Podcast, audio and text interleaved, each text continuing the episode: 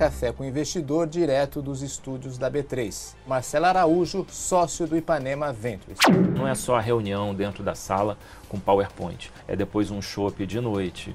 É muito importante para o empreendedor exercitar essa capacidade de analisar o negócio dele, ver quais são os pontos críticos. A gente já investiu com sucesso em super nerds que não sabiam falar, mas eles eram os heróis do time deles.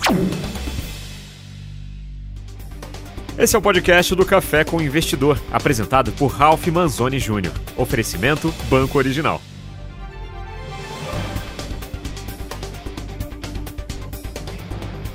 Olá, tudo bem? Eu sou Ralph Manzoni Jr., Café com Investidor, direto dos estúdios da B3.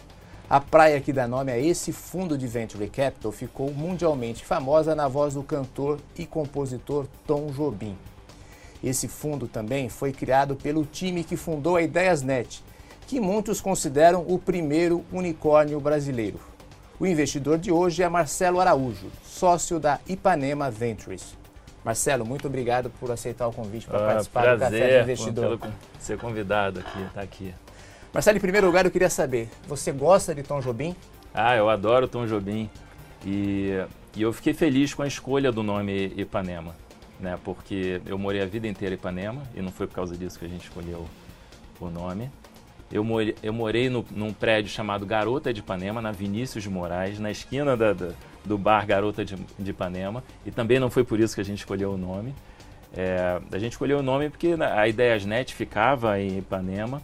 É, empresas, existe um, um grupo é, da família do meu sócio que se chama Ipanema, então era conveniente a gente Ipanema é fácil para o gringo pronunciar. O nosso nome anterior era Arpoador. Então a gente chegava nas feiras lá fora, nos eventos, e o, e, e o americano não conseguia falar Arpoator. E, e, na hora que a gente mudou para Ipanema. Ficou mais fácil. Ficou mais fácil e eles falavam assim: Eu já ouvi falar de vocês. vocês são famosos. Então ficou veio para ficar esse nome. E qual a sua música preferida de Tom Jobim? É, a Garota de Ipanema. Não podia deixar de ser. Mas antes de falar do Ipanema Ventures, eu queria falar um pouquinho do Ideias Net. Uhum. O que, que era o Ideias Net? Relembra para a gente o que foi o Ideias Net, a importância de Ideias Net no ecossistema brasileiro de inovação. Olha, a, a Ideias Net, ela foi um venture, ela é um venture capital ainda. É, ela nasceu focado em investimento em early stage, até porque não tinha outro stage no outro estágio de desenvolvimento de startups de tecnologia no, no, no Brasil. Ela nasceu em 2000 e ela foi ela foi é, é, ousada porque ela nasceu com capital aberto. Ela foi um IPO. Ela abriu Sim, aqui na, na, na, na, B3. Na B3, na, na época chamava-se Bovespa. Isso. Ela nasceu aqui é, foi um IPO pré-operacional. Então, antes dela existir, antes dela começar a operar, ela captou. Então, ela captou para investir em 18 projetos. E a ideia de ser capital público é democratizar o investimento em tecnologia. Então, você tinha um time ali, capitaneado pelo meu sócio hoje da Ipanema Ventures, que fundou a Ideiasnet naquela época. Você tinha um time que entendia de tecnologia, entendia de negócios, era, tinha é, a capacidade de ajudar aqueles empreendedores que eles iriam investir a desenvolver aquelas empresas e, e, e, e para você da, democratizar esse investimento é abrir o capital e qualquer pessoa que pudesse comprar uma ação, ele na verdade ele estava correndo o risco é, de multiplicar o seu capital dentro dessa, dessa indústria. E ela surgiu no auge da, da, da bolha de internet, é, que foi nos é, anos 2000. É, pois é. E ela surgiu, é, na hora que ela captou, uma semana, duas semanas depois, houve o estouro da bolha. Então, e aí vem a história longa aí de resiliência. A Ideiasnet por si só era um, era um investimento, mas era uma startup também. Sim. Então, esses investidores, nós todos ali que trabalhávamos na Ideiasnet, tínhamos que ter as características de empreendedor. É. Relembra rapidamente algumas empresas que a Ideiasnet investiu. Uh, e música, que é um iTunes antes do, do iTunes, é antes verdade. do iPod. É, e Vox, que foi uma das primeiras redes sociais, na verdade, do mundo, talvez a segunda. É, um Padtech, que é hoje um unicórnio brasileiro, também vale mais de um bi de reais. É, Officer, que era uma grande distribuidora de produtos de informática, a maior e melhor do Brasil, premiada várias vezes. Braspag, que foi dos é, foi maravilhoso esse caso que a gente foi apresentar em Nova York como um dos melhores resultados dos nossos dos investimentos de venture capital do Brasil. É, a Braspag foi fundada por dois, pelo André Street e o Eduardo Pontes, que, que, hoje são os fundadores da Stone. Da Stone, que é, é um outro unicórnio brasileiro. É um outro unicórnio de verdade, é, é, de verdade, mundial. Que as ações hoje estão sendo cotadas na, na, Bolsa de Nova York. É, é. Então, é, foram, foram dezenas de investimentos, mas esses foram os que vieram à minha cabeça. Bom, vamos, vamos falar um pouquinho agora de Ipanema Ventures. É, quando que vocês criaram Ipanema Ventures e qual era a ideia quando surgiu o Ipanema Ventures? Tá. A ideia era continuar eh, fazendo o que a gente fazia. Né? A Ideiasnet, nesse período de 10 anos, desde que ela nasceu até 2010, ela, ela superou a, a crise do estouro da bolha superou com louvor. É, em 2008, eu acho, 2008, 2007, 2008, 2009 talvez, ela já estava valendo um bi de reais na, na, bolsa de market cap. Então ela era um unicórnio brasileiro, estava valendo um bi ali. E, e aí o conselho resolveu mudar o foco da empresa. Vamos, vamos investir em empresas mais maduras, vamos profissionalizar é, é, o time. E aí, nesse processo, quando a gente começou a focar em outro tamanho de empresa, para mim deixou de ser interessante. É, o que eu tinha aprendido e o que eu gostava era estar tá ali do lado do empreendedor e não na frente de uma planilha.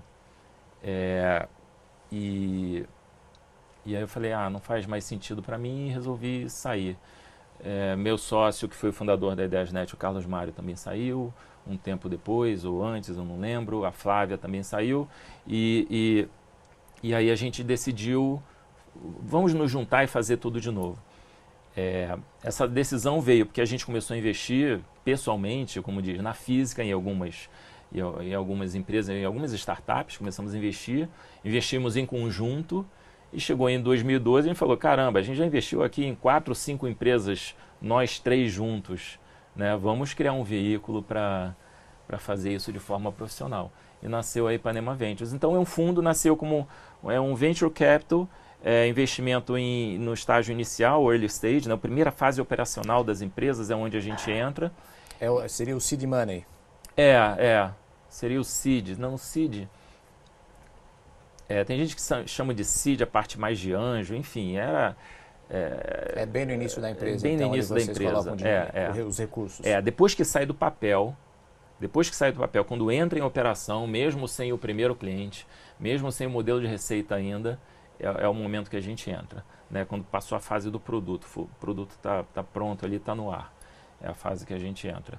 O, é, isso deve mudar, mas a, a, até agora foi assim. Então, rapidamente, vocês surgiram então em 2012 como um fundo com capital próprio. Assim, qual, qual, era o recurso? Em quantas startups vocês investiram?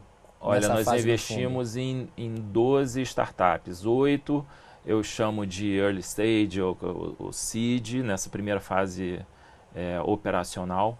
Quatro a gente investiu em estágios anteriores, investimos no papel mesmo. É, nós investimos até agora pouco mais de 15 milhões de reais. É. Tá. E você agora está estruturando dois novos fundos. Fala Isso. um pouco sobre esses dois novos fundos que estão sendo estruturados. É, quando a gente nasceu, esse primeiro fundo de capital próprio era a nossa prova de conceito. Vamos ver se o nosso time, do jeito que está formado, a gente consegue repetir ou melhorar ou fazer de novo, é, ser bem sucedido, né? E isso aconteceu no fim de 2017, início de 2018. E aí, bem, provamos aqui, fizemos uma saída muito legal, então vamos agora captar recursos e, e fazer isso de, de forma maior. Né? Talvez mudar um pouquinho a tese de investimento, que a tese de investimento anterior era, era adequada para o ta nosso tamanho de fundo. Né? É, talvez mexer um pouco no estágio da empresa que a gente vai investir, mas o que a gente quer fazer agora é, é fazer uma captação em dois veículos diferentes. Um fundo tradicional, e um fundo baseado em tokens, security tokens. Explica o que é um security token. É. O, o, o security token nada mais é simplificando, é você é como se você abrisse o capital, como a gente fez na ideia, né? como se abrisse o capital. Só que cada ação dessa empresa ela tem um equivalente em token. O que, que é um token? É, é um criptoativo. É como se fosse uma criptomoeda, mas não é uma moeda, né? é uma criptoação. Então, pelo fato de ser criptoação, de ter um protocolo por trás controlando a emissão dessas ações, a transação, a negociação, você consegue fazer isso em todos os lugares do mundo. Eu não preciso ter uma bolsa e criar uma, uma, uma ADR em outras bolsas. Eu, eu consigo botar em várias bolsas espalhadas no mundo e ofertar é, esse nosso negócio, esse nosso empreendimento, esse nosso fundo para o mundo inteiro. Qualquer pessoa de qualquer lugar do mundo pode, com um dólar, comprar um token e estar tá exposto a esse risco de ganhar muito ou perder. É, exposto a esse risco de investir em startups nesse mercado brasileiro. E vocês investem em startups com esses tokens? Não. É, é, é, a gente emite esses tokens, os investidores compram esses tokens, a gente pega esse recurso e investe. É, ele compra com, com, fiat, né, que chama, com dinheiro de, de, de verdade, vamos chamar assim. A gente pega esses recursos e investe nas empresas. E esses dois novos veículos, a captação esperada é de que valor? Os, a gente está estimando, a gente está estruturando isso ainda, né? Quanto vai ser para um, quanto vai ser para o outro, mas eu a gente estima que por volta de 350 milhões de reais os dois juntos é o que a gente vai captar. E são teses de investimento diferentes que vão ser feitas com são, esses são, dois novos são, fundos? São teses de investimento diferentes. A gente ainda está montando essas teses. É, é, é, tem, que, tem que ter uma. Você tem que ter um balanceamento de quanto quanto você captou, você tem que ter um balanceamento de quantas empresas você vai investir, o time que você vai montar e aí, por consequência, quanto você vai investir em cada empresa. Então, a gente está tá desenhando isso com, com calma para fazer essa oferta no fim, mais para o fim desse ano. É, a previsão é de que esteja isso todo, tudo estruturado no fim do ano, então. Isso, isso. Qual é a tese de investimento do Ipanema Ventures? Lá no início me parece que você tinha uma tese que era uh, de investir no começo de uma startup, às vezes até no papel. Uhum. E agora, com mais recursos, me parece que vai mudar essa tese. Explica um pouquinho melhor é, como que vocês pretendem investir esses novos recursos. É, esses novos recursos, a gente está tá definindo ainda a tese de investimento desses novos recursos. Tá? Mas eu posso te falar o que, que a gente fez até, até hoje nesse primeiro, nesse primeiro estágio. É, nós investimos em B2B, é, e aí eu posso explicar o porquê. A gente acha que o, o B2C ele precisa, é, é, ele precisa captar clientes finais, o, o tal do C, né, o consumer, e você precisa de mais, mais recursos do que o nosso fundo é, podia proporcionar. Então a gente achou que o B2B é mais barato de fazer, vamos dizer assim. Você consegue criar muito valor com menos recursos e, é, como, é, e a gente consegue somar também um, um ativo que nós temos no grupo, que é o networking. Então, é, as nossas investidas no, no, B2B, ela precisa de contatos, ela precisa de uma entrada numa empresa, na outra, e isso a gente consegue ajudar é, mais. Então, é, B2B, alta escalabilidade, né? a escalabilidade é a capacidade daquela empresa é, crescer a receita exponencialmente e a despesa só linearmente. Né? Então, ter esse descolamento de despesa e receita. Então, escalabilidade. Tem que, ele tem que estar no mercado grande para ser possível aquela startup Sim. ser um unicórnio. Ela tem que ter espaço para crescer. É, a gente acredita, como, como o livro diz, que sonho é pequeno, sonho é grande dá o mesmo trabalho. Fazer uma empresa grande, um mercado grande, um mercado, mercado pequeno, é, o, o trabalho é parecido. É, então, é, é escalável, que tenha um diferencial, que a tecnologia seja um, um diferencial. E como você chega até essas empresas? Elas chegam até vocês por meio do, do networking, networking, vocês recebem muito e-mails? É. É, nós temos até o, nosso site, tem um formulário de contato e tudo, mas é muito, muito networking. Como a gente está há 20 anos nesse mercado, é, e como esse mercado também ele tem uma característica, os, venture, os, os VCs, eles eles gostam, eles têm simpatia por co-investimento. É, nem todo mundo também, e tem outra coisa, nem todo mundo está na fase de investimento ao mesmo tempo. Então, um está investindo, o outro não está, está desenvolvendo e tal. Então, o que, que acontece muito? é, um outro investidor assiste, ou ele não está na fase de investimento, ou ele quer co-investir, não quer investir tudo, quer investir metade, quer um outro parceiro para investir, e, e, e, esse, e esse, essa oportunidade de investimento é, é, é passada, né? Então isso acontece frequentemente. E como você identifica que aquele negócio é bom? Existem alguns sinais na qual você olha na hora que é feita uma apresentação ou chega até você que fica claro, olha, esse negócio é bom, eu vou investir nele. Uhum. É, eu falei de mercado grande, né? Ele, o mercado tem que ser grande, mas ele tem que estar num ponto, porque o timing é muito importante. O timing do, do modelo de negócios dentro daquela, daquele mercado. Então a gente tem que identificar que aquele mercado está pronto para ser rompido. Está pronto para ser, não sei se já inventaram, já está no Aurélio essa palavra disruptivo, disruptado, disrupt, né? É, é, você está pronto para ser rompido. É, isso é um ponto importante. Então, e, e, que aquilo é uma solução possível de participar dessa ruptura desse mercado. É, outra coisa é o time empreendedor, né? E isso é uma coisa, é, é, é uma análise subjetiva, né? porque não é só o currículo claro. do empreendedor. É, então a experiência diversa desse empreendedor, de, ou desse time empreendedor é importante.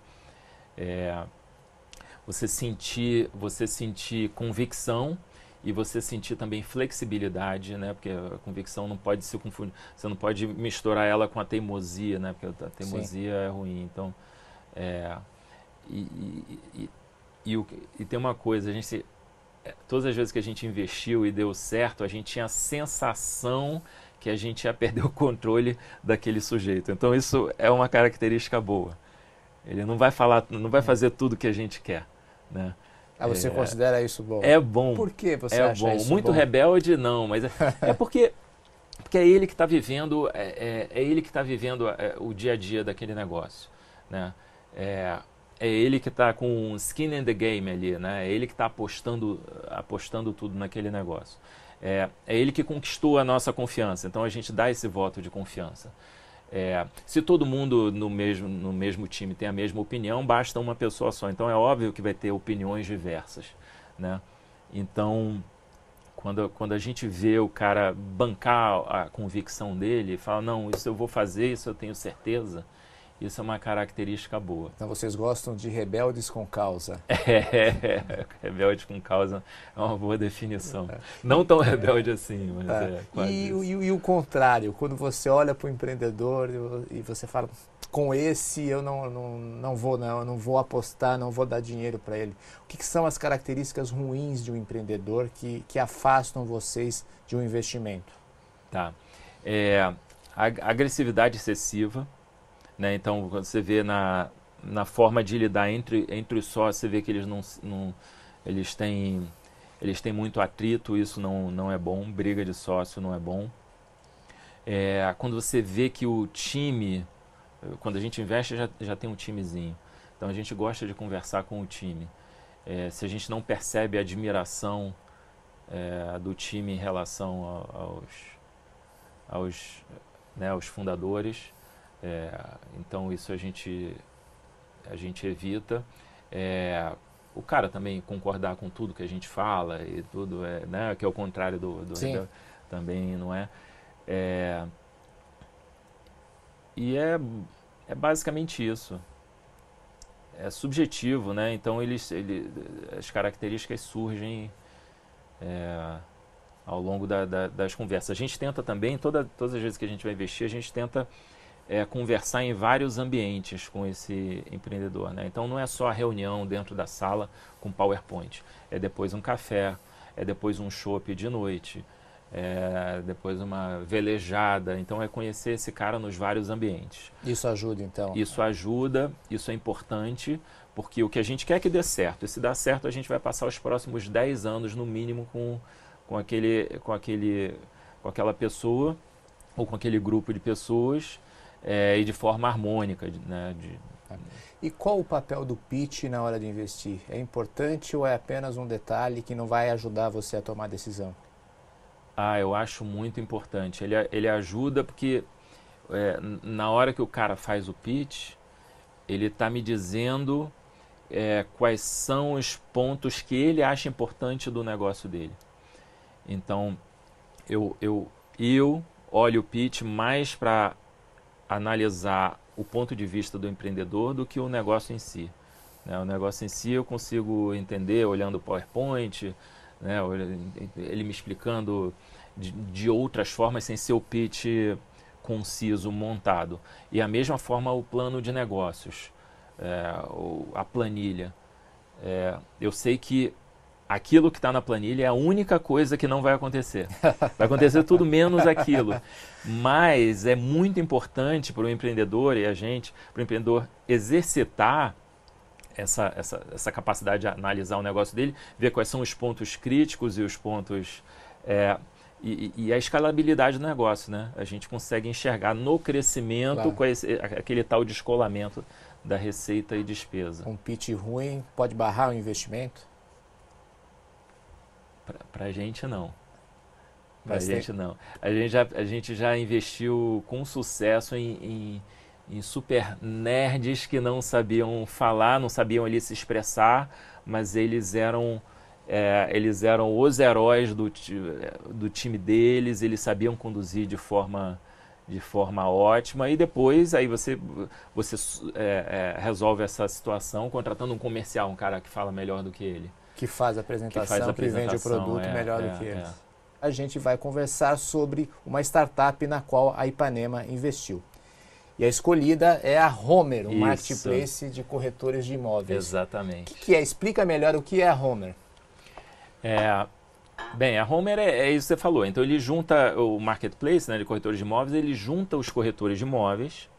Então os corretores eles têm, eles têm uma carteira, eles têm uma carteira de clientes e têm uma carteira de imóveis.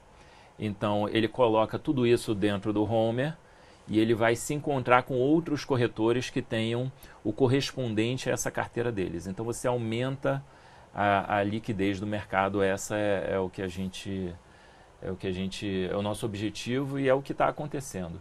E como vocês chegaram até a Homer? Pois é, o Homer ele, ele foi um pivô, na verdade. A gente investiu numa empresa lá atrás chamada Corretor VIP ainda em 2010, quando eu falei que a gente investiu na física, antes de nascer Ipanema Sim. Ventures, é, que era uma imobiliária de alta escalabilidade. É, a gente sempre gostou do mercado imobiliário. Eu, quando eu entrei na, na Ideiasnet, eu comecei a trabalhar num, num, num, portal imobiliário chamado 5 Minutos. Foi o primeiro portal imobiliário com, imobiliário com fotos do Brasil. É, o meu sócio, Carlos Mário, também tem muita experiência e familiaridade com o mercado imobiliário, então a gente conhece bem isso. Então a gente estava enxergando que era um mercado que estava no ponto de ruptura. O corretor VIP, por 5, 6 anos, ele, ele, não, ele não conseguiu engrenar. É, então a gente estava fazendo um desinvestimento. E, e uma pessoa que trabalhou no corretor VIP e que veio virar nossa sócia, é, a Ipanema Ventures tem três, tem três é, faixa, faixa etárias de sócio. Né? Tem o Carlos Mário, é uma geração, eu e a Flávia, outra geração, e o Pedro e a Lívia são outra geração. Sim. Então isso é muito, isso é muito legal, é importante para a gente. É, a Lívia falou, olha, eu acho que tem negócio aqui se a gente fizer dessa forma, se a gente criar um marketplace, o negócio é lean, a gente não precisa de estrutura, é super escalável, o que, que vocês acham? Ela fez uma, um, um protótipo na China, só a prova de conceito, pum. Falei, caramba, eu acho que isso fica de pé e nós resolvemos investir. Então isso foi uma, foi uma iniciativa de venture building. Então foi né? um dos então, próprios sócios quem criou um a empresa. Um dos próprios sócios que criou a empresa. E aí nasceu do zero, ela saiu da operação da Ipanema Ventures e foi é recém-sócia, né? E foi tocar o, o Homer. E ela já tinha muito, já tinha quatro ou cinco anos também de mercado imobiliário, porque ela trabalhou no corretor VIP. É, e aí nasceu, nasceu o Homer. E, e, e, e, é curioso, o que que o, o, o que que o Homer enxergou? Que o, e que a gente acredita, qual é a premissa? Que o corretor de imóveis, ele é o agente transformador desse mercado todo. Que a desintermediação, ela funciona muito bem, o consumidor direto para outra ponta, funciona muito bem com commodity.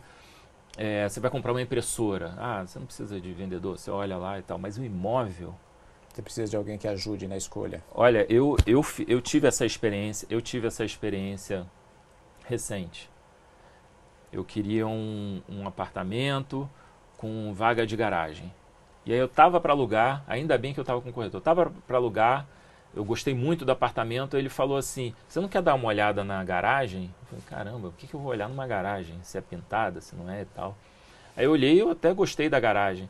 Aí ele falou assim, olha, a garagem aqui, como é, como é de tarde, a garagem está vazia, mas de noite ela fica cheia. Então tem que empurrar o carro para sair da vaga e tu tem que ficar Aí eu olhei assim, eu tinha acabado de comprar meu carro, que eu gosto muito e tal.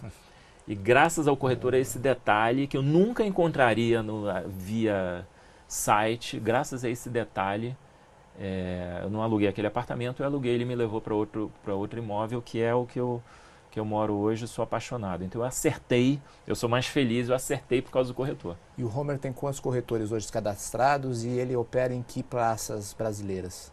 Olha, ele está muito, ele opera Brasil inteiro, né? Mas ele está muito forte no Rio de Janeiro, que é onde nasceu, é, São Paulo e Nordeste inteiro. É, são mais, o último número que eu olhei são mais de 25 mil corretores já. E, e ele é uma solução para o corretor e o corretor já estava criando essa solução é, por conta própria. Os corretores já estavam criando grupos de WhatsApp para eles fazerem parceria entre si. Eles já estavam falando assim: olha, eu tenho imóvel tal, olha, eu tenho um cliente que está procurando isso aqui. Eles já estavam fazendo isso. Né? Grupo de WhatsApp, de Telegram, tudo. Isso aqui é uma confusão, porque na hora que o cara publica e você não tem o cliente na hora, depois quando você tem, você vai procurar e não acha. Então o Homer é como se fosse um grande grupo de WhatsApp, Telegram, então um grande grupo nacional, pode ser até mundial, porque tem muita gente de Portugal, né? É um grande grupo mundial entre, de corretores de imóveis, só que organizado. Organizado e preciso. E como vocês ganham dinheiro com o Homer? Hoje, hoje não, ele não tem modelo de receita aplicado, ele tem modelo de receita desenhado, que a gente está começando a testar, é, e é basicamente ganhar um pedaço da transação. Ou seja, quando há uma venda, vocês ganham uma comissão. É. é. Vocês que eu digo, a Homer ganha a uma Homer comissão. ganha uma comissão, isso. E tem alguma previsão de quando isso vai ser, começar a ser cobrado dos corretores? Não, a, é, a gente. É, é, o imóvel avulso a gente não, não, não vai mexer ainda. O que a gente está fazendo é no lançamento. Né? Então, no lançamento, quando a incorporadora vendendo para o corretor, né? vendendo pro, através do corretor, é, e aí a incorporadora nos paga, a incorporadora nos paga uma comissão para fazer essa, essa transação. Então, hoje o que a gente está tá testando esse modelo de receita agora. Então, hoje a gente entrega essa ferramenta para os corretores fazerem entre eles e livre de, de, de, de, taxa, de, eles resolvem entre eles. E aí, por essa ferramenta ser muito útil, ele tem acesso também a lançamentos. E, e, nesse lançamento a gente vai ganhar o nosso percentual. Mas a ideia é cobrar do corretor em algum momento ou o corretor nunca no, vai ser cobrado? No, no, lançamento, sim. No avulso, a gente quer cobrar uma mensalidade para ele ter acesso à informação quantas pessoas, quantos corretores clicaram naquele, naquela publicação dele, e aí ele poder compartilhar isso na rede social, quantos clientes clicaram, e, é, ele, é, enfim, é, é ele poder ter acesso, isso está em plano, tá? Ele poder ter acesso a uma sala de um coworking qualquer, é, tantas horas por mês. Então esse vai ser o pacote premium. Então a gente quer tudo que a gente entrega para ele hoje de graça permanecer de graça e, e, botar novos recursos e aí sim cobrar por esses novos recursos. E como você vislumbra uma saída para o Homer? Ah, eu acredito que uma é, um grande player do mercado, eu acho que é comprador desse é, desse negócio. Um player de que área? Do, do mercado imobiliário. É uma grande incorporadora, é um grande uma, uma grande imobiliária, porque você você você conseguir juntar e você ter acesso é, é, individual, você saber o perfil individual de 25 mil corretores, aonde ele atua, que horas ele acorda, que horas ele vai dormir, é, quanto ele está anunciando, quantos compradores ele tem em que áreas, isso é muito valioso. Né? Então. E isso, vocês imaginam uma saída quando? Vai demorar ainda para vocês saírem desse investimento? Ah, eu acho que eu acho que mais é difícil dizer mais três a cinco anos. É, eu acho que por aí. Marcelo, da época que surgiu a Ideiasnet até os dias de hoje, o que, que mudou no mercado brasileiro de venture capital? Nossa, daquela época, puxa, é, é, bem, primeiro, quando a gente nasceu tinha um milhão e meio de usuários de internet no Brasil, né? E, e, você tem ideia, quando a Ideiasnet nasceu, é, a gente nasceu ali na Regos, em, em, Botafogo, então pegamos um coworking mesmo, que não tinha tempo de montar. Então pegamos acho que 80% do andar inteiro da Regos à medida que foi crescendo. E a gente ainda não, não, não tinha conseguido nem instalar uma linha privativa, a gente tinha que fazer. É, cada um usava sua linha telefônica para acessar a internet. Então você vê quanta coisa mudou. É, é, então estou falando de acesso à internet, por consequência, o mercado de venture capital, é, de, de tecnologia. Então é, é uma cadeia, né? O, o, o, Venture Capital ele é uma cadeia, ele tem investidores especializados em cada, é, em cada estágio de investimento. Então tem, tem um cara que investe só em seed, tem um cara que investe só em série A, é, o cara investe só em série B, cada um especializado nesse tamanho de empresa, que são desafios diferentes. Então, hoje a cadeia está formada, está toda formada. É, hoje nós estamos conseguindo ver, agora, acho que 2018 foi o primeiro unicórnio mesmo de bid real, é, de saída, que foi funded por Venture Capital desde o início, é, é de alta escalabilidade, essas... É, é, porque esse termo unicórnio, ele, ele é difícil de, de, de, precisar, tá? O que, que, é, o que, que é startup de tecnologia, o que, que é unicórnio Sim. e tal, mas o que a gente define como unicórnio, a 99 foi a, a primeira. Então, quando, quando, quando aconteceu isso, é, é como se tivesse tido um selo de que toda essa cadeia está pronta, está azeitada, né? Tá, tá, ela está funcionando bem. É, em, em, alguns momentos, em alguns momentos uma, um estágio dá saída para o outro estágio. Então isso é o que isso é o que a gente se encontra hoje, um, um mercado no início da, da maturidade. Está muito mais profissional, então. Muito mais profissional, muito mais profissional. Tem muito mais dinheiro também circulando nesse mercado. Os é. fundos internacionais passaram a olhar o mercado brasileiro latino-americano de uma outra forma é, também. É, é sim, é verdade. Eles vieram para cá é, eles vieram para cá talvez até 2008 e tudo, alguns voltaram e, e saíram do Brasil né, e voltaram de novo, montando bons times é, brasileiros e, e, isso começou a dar fruto já. É, e, e, o, que, que, eu, o que, que eu gosto dessa, dessa nossa indústria é que mesmo em momentos de crise econômica, ela tem um viés positivo. Por quê? Porque porque no momento de crise econômica, claro, os fundos não conseguem captar direito, é mais difícil e tal.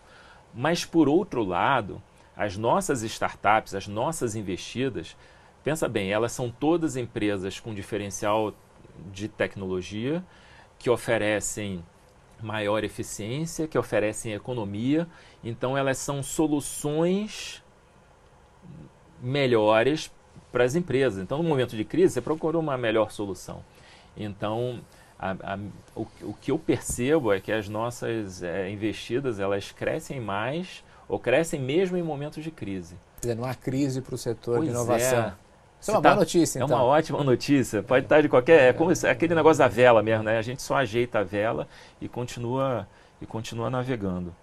Agora, é, vários fundos internacionais estão começando a investir no Brasil. O uhum. SoftBank acaba de anunciar um investimento na América Latina de 5 é. bilhões de dólares. Isso, Isso é benéfico para o mercado? Olha, eu, eu, quando eu li eu fiquei feliz. É... Bem, quando eu li eu fiquei feliz, né? Por outro lado, eu falei, caramba, é, é muito dinheiro. Se o mercado não tem a capacidade de absorver, de, de entregar bons negócios, é, pode ser complicado, né? Pode ser, pode inflacionar. A gente lembra na época da bolha, né, que quando tem muito dinheiro disponível e, e porque a gente torce para todo mundo, todo mundo tem que ter retorno, né? Então, se tem muito dinheiro disponível e não tem é, a equivalência em bons projetos, você não consegue dar retorno para esse dinheiro e aí a consequência é um ciclo negativo. Eu acredito no, eu acredito que eles tenham estudado bastante o mercado, né? Tenho entendido que esse mercado brasileiro realmente da América Latina tem esse potencial é, que esse investimento não vai ser, né, vai ser, vai, vai ter bom retorno. Então eu estou acreditando na capacidade analítica deles lá, que eu, é, que eu não fui a fundo. Agora, uma das grandes críticas que sempre for, foram feitas ao, ao, mercado brasileiro de venture capital é de que não havia como sair dos investimentos, uhum. era difícil sair dos investimentos. Isso mudou? Isso melhorou? Ah, isso, isso mudou. E o que é. está contribuindo para que hajam mais saídas agora? É, é Bem, primeiro, é, acho que não, é, o, o, venture capital ele tem um estágio longo, né? Então você vê, qual, qualquer fundo que você monta, ele tem 10, 12 anos de duração. Então isso significa que você vai, se você vai investir numa empresa agora, e você vai desinvestir daqui a 7, 8 anos. Então ele tem um tempo de, de maturidade.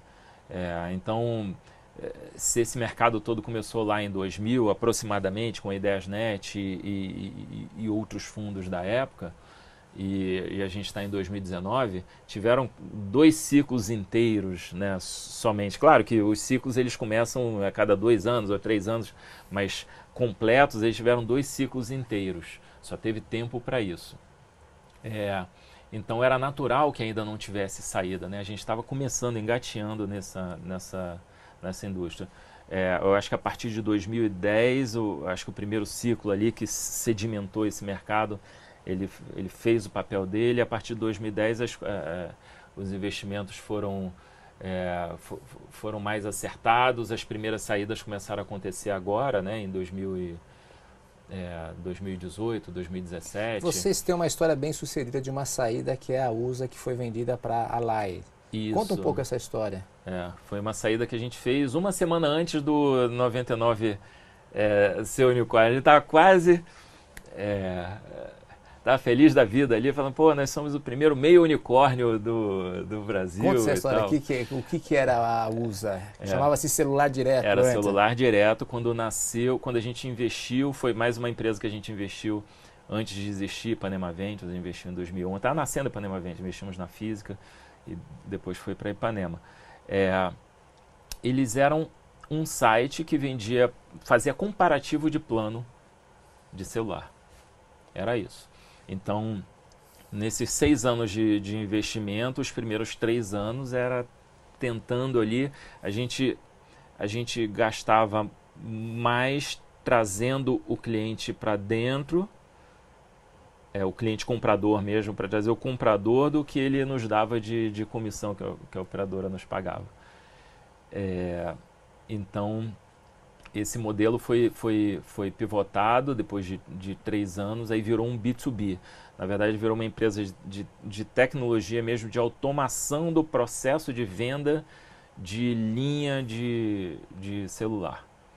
Então, é, por exemplo, o call center call center liga para todo mundo, fala, ah, quer comprar um plano, né? quer trocar seu plano e tal. Esse cara, de cada 100 posições, de cada 100 pessoas ali sentadas, 70 estão vendendo e 30 estão no sistema da operadora ativando a linha que os outros venderam. O que a gente criou foi uma foi uma entrada no sistema da operadora, uma automação desse processo todo e uma integração com o sistema do call center, por exemplo. Sim. Então ele podia botar os 100 é, 100 posições dele para vender e o nosso robô fazia tudo. Fazia a checagem do Serasa, né, do, do, do score Sim. do cara, fazia ativação da linha, fazia tudo automático. Então foi isso que a gente criou.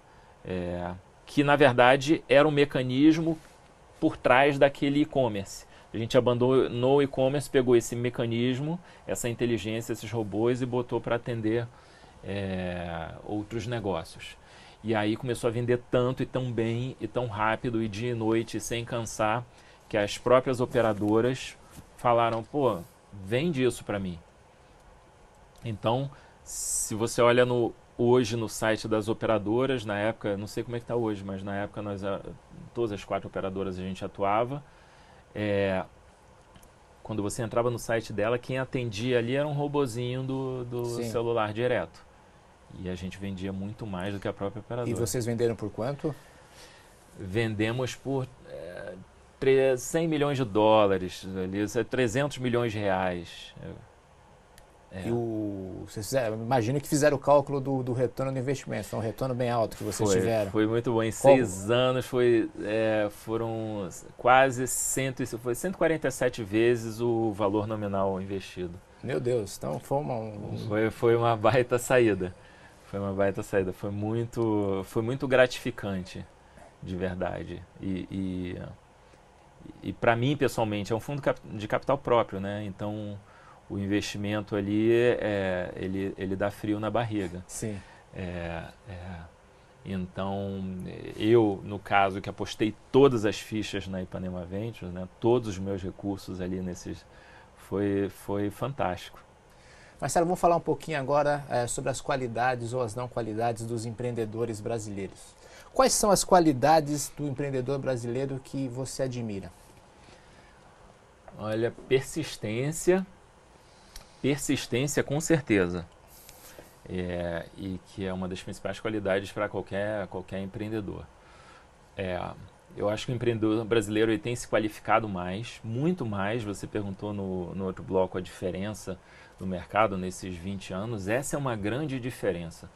E, e, e eu, ve, e eu, eu dou crédito muito ao, aos ecossistemas que estão sendo criados, né? tanto na, tanto no, nos coworkings quanto, quanto esses eventos, que eu acho que é uma grande vantagem que tem lá no Vale, que você chega para jantar num restaurante qualquer, e você estava eu, meu sócio ali, inclusive jantando no restaurante do nosso hotel, e tinha uma mesa de 10 pessoas do lado, que no fim das contas a gente foi saber que era do Google, uma mesa de 10 pessoas do lado, e depois a gente foi saber que era do Facebook, e eles começaram a conversar e trocar ali. Então eles respiram aquilo. Nessa, então essa troca de, de informação experiência é muito importante. E é o que tem acontecido hoje, né? É, com o aumento de número de empreendedores e se formando esses centros de empreendedorismo, São Paulo se posicionando como um, é, eventos, esses coworkings e tudo, o Rio de Janeiro lá também, é, no sul, Minas, no sul, Floripa, no Nordeste também, o, o o, o Silvio Meira lá, essas iniciativas, é, esse, esse aglomerado de, de empreendedores, essa troca de, de informação, é, eu acho que contribuiu muito para a evolução do, do empreendedor brasileiro. E qual o pior defeito do empreendedor brasileiro? O pior defeito do empreendedor brasileiro. Olha, eu. eu uh, O empreendedor brasileiro não tem defeito, então, só, é. só qualidade. Só, só o fato de empreender no Brasil não, é, já é um ato é, de coragem. É porque eu falo assim, ainda vem, ainda vem muito empreendedor é, com, com, com baixa, com pouco preparo, ainda vem muito. Mas eu não sei se eu fosse investidor lá no, no Vale, eu não sei, eu não sei essa proporção, se lá viria muito e tal. É, é, o que você então, chama de baixo preparo? Por exemplo, é, ele chega com uma ideia. Ah, tem. É, agora você me, você, você me deu uma luz. Eu acho que um grande defeito é o empreendedor achar que a ideia basta. Então o cara não entende de tecnologia, mas ele teve uma ideia. Olha, eu tive uma ideia aqui de um, um cartão de crédito multi não sei o quê. Ah, é? E aí, como é que você vai fazer isso? Não, aí vocês que têm que me ajudar. Você tem um programador? Não, não tem um programador. Então ele chega com uma ideia, às vezes com o time, o, o, o sócio dele é, é, ele é só um admirador da ideia e não tem ninguém ali para fazer. Então, é, é, é, é, muito, é muito importante sair, dar o primeiro passo além da ideia para o empreendedor.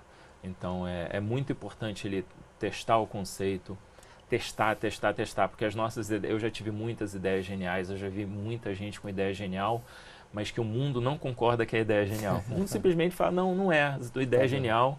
E a gente fica chateado, fala, esse mundo não presta, temos que é. trocar de mundo, mas como não é possível, então é importante testar as nossas ideias geniais. É, é, é teste de rua, né? É, é, eu estava vendo um, um, depoimento, eu não sei se, se foi do, do Thales, se foi do pessoal do 99, eu não lembro, que ele ia para a fila de, de, de, taxista e ficava vendo como é que o taxista usava o negócio e tal. Então esse, esse, teste, de, esse teste de campo é muito importante. Então ele via, o, o empreendedor via com mais preparo, é, testar, fazer o MVP. Às vezes você não precisa saber programar. Sim. É, para testar ou não precisa programar. Você precisa, eu, eu acredito, pra, a, gente, a gente investe, é muito importante para a gente no nosso processo de decisão ter um, um sócio desenvolvedor. Mas ele, para testar o conceito, ele não precisa desenvolver, muitas vezes. E que conselhos você daria para quem quer começar um negócio agora? Bem, primeiro é estudar. É, é estudar o seu modelo, estudar o seu mercado, é entender melhor é, que ameaças, é, é, qual é a barreira de entrada para aquilo. É, é, o, a, a, a, gente gosta muito de investir em negócios que tenham de barreira de entrada local. Então, um negócio que o, que o, o gringo vai só traduzir já concorre comigo, eu não gosto tanto. Então, tem que ter uma barreira de entrada local. Barreira de entrada local significa você se adaptar, é, ter necessidade de se adaptar ao mercado. Então, o empreendedor tem que estudar, tem que entender desse mercado. É, tem que procurar bons sócios. É, e sócios que nem sempre concordem. É, tem que montar, fazer o MVP, tem que montar um MVP. Tem que estar disposto a largar tudo. Esse é outro problema. O que é largar tudo? Largar o que ele faz. Se eu for investir, Aí, você tem que estar disposto. Não ter um outro a, um outro, emprego, um, um outro trabalho, se é, dedicar é. 100% vamos alinhar, é, vamos alinhar os nossos riscos. Eu vou investir em você e você investe você, né? É, o que, isso, isso, é outra coisa que eu vejo. Olha, eu tive a ideia, mas aí eu vou aqui, eu, eu, eu vou ser o mentor dessa ideia, eu contrato algumas pessoas. É, é então ele tem que estar disposto a botar a mão na massa. É, o empreendedor ele, é, ele tem que estar disposto a ter uma, uma queda de, de, de, de padrão é, social, porque na hora que você começa uma startup, você não pode ter um baita salário, é para cobrir os seus custos de vida. O investidor está disposto a isso, a ter uma, o empreendedor ter uma retirada. Mas não pode ser uma retirada alta, não é para ele viver muito bem, ficar rico, Sim. né? Ele fica rico depois, se o negócio rico depois, juntos. Né? É a frase do meu sócio, não vem ganhar dinheiro de mim, vamos ganhar, vem ganhar dinheiro comigo. tá certo. É. E que erro, na sua opinião, o investidor nunca deve cometer? Na verdade, o empreendedor nunca deve cometer. Que erro o empreendedor nunca deve cometer? Isso. Olha, é, é, valuations é, altíssimos. É, esse, esse, esse é outro ponto. Então, é, é, isso, isso eu vejo muito. O cara teve uma o cara teve uma ideia, ele criou o produto, eh, muitas vezes, né? Ele pediu para um amigo dele que é analista de equity de banco, ele está analisando outro estágio de empresa, fala, ah, faz o quanto valeria esse negócio se tudo der certo. Aí ele faz um valuation e o negócio já nasce com 40 milhões de reais de valuation, 20 milhões de reais de valuation. É, isso é Por é bom. Por que é ruim um valuation alto? Não, quando ele acabou. Isso no, no estágio que eu estou entrando, né? Claro. Que acabou, que nada se provou ainda. Ele chega a 20 milhões, aí eu tenho que botar é, uma, uma fortuna para aquilo, aquilo se realizar. E, e, e, e, e, o mundo, ele não. É, é aquela história, né? Que eu, não sei se a frase foi do Mike Tyson, mas eu gosto de pensar que foi dele. É que todo mundo tem uma estratégia até tomar o primeiro soco. E, e o mercado, ele, ele bate. Então, e é justamente por isso que o venture capital ele é feito em estágios, porque é em estágios que são superadas as dificuldades. Que as então, teses vão sendo provadas vão e sendo vão passar para o próximo passo. Exatamente. Exatamente. Ela não, é, aquela, aquela ideia, ela pode, aquele negócio, ele pode valer de cara trocentos milhões, mas não está aprovado. E tem outra coisa, se a ideia é boa, alguém vai lá e executa melhor e aquele negócio, os, aqueles trocentos milhões, ele é do, do concorrente, outro, não do concorrente. Seu. Então, é, é, é, a, a, gente tem que entender que o, que, que o investidor ele também está ele também tá tomando o risco ali de cada 10 empresas que a gente vê, os melhores do mundo, tá? Os melhores do mundo. Claro, faz parte cada do, do 10 negócio. empresas que você investe, duas, duas dão super retorno, né? Então, se a gente for investir nas 10 empresas, todas valendo, valendo 40 milhões de cara, não, não fecha a conta. Que empreendedor você admira? Ah, eu vou puxar eu vou puxar a sardinha para os meus é, os meus outrora investidos, o, o, o André Street e o Eduardo Pontes. É, Fala quem, quem são os dois para. É, eles são eles, eles foram os fundadores da Braspag, que nós investimos na época da, da Ideiasnet. É, e são os fundadores da Stone, que fez um, um IPO na Nasdaq agora, né? Faz. E por que você admira os dois? Ou é porque eles é, é, eles cumpriram. Eles, eles são eles são olha eles são acessíveis até hoje, né? Eu eu, eu falei que eu mandei um e-mail para o André Street há, há, um mês atrás. Ele deve estar atoladíssimo de coisa para fazer. Ele respondeu é, muito rápido. É, os dois são super simpáticos, não perdem não perdem a humildade. São caras que, que foram muito é, corretos em toda a fase de, de, de, investimento lá atrás na Braspag. E eu estou falando deles, na verdade, porque eles, eles chegaram lá né, no santo grau de, caramba, um IPO na Nasdaq, sabe? É uma coisa que quando você, quando você investe, você quer fazer o unicórnio, e aí você quer abrir o capital, e o sonho máximo é abrir capital lá, na, né, na meca das empresas de tecnologia do mundo, as mais valem no mundo. E os caras cumpriram tudo isso, sabe? E, e novos ainda. Então, é, é difícil de vir, para mim, assim, outro nome na, na frente deles, né? É, e, tem, e, e, na área de investimento, investidores, tem algum investidor na qual você se inspira, que você admira? É, bem, meu sócio, o, o Carlos Mário, é, ele é, e caramba, que sorte eu tenho de ter um dos caras que eu mais admiro como sócio, né? E, e eu fiz muita força para isso. O Carlos Mário é um dos fundadores da Ideiasnet. É, é, é o fundador da Ideiasnet, o que teve a ideia. Ele tem uma história maravilhosa. Ele, é, ele é um cara que ele é completamente fora da caixa e eu acho que se eu falar para ele você é fora da caixa, ele vai perguntar que caixa. Ele é nesse nível. Então ele consegue é, expandir muito, muito a nossa cabeça e, e ele está sempre olhando muitos anos na frente. Ele é um cara incrível. Eu acho que é o que eu quero colocar essa admiração exclusiva pro, pro meu sócio. O Marcelo, para finalizar, queria fazer, você não quer dar uma palhinha e cantar uma música de Tom Jobim pra gente, Garota de Ipanema, algo que você gosta, já que você disse que gosta tanto dele?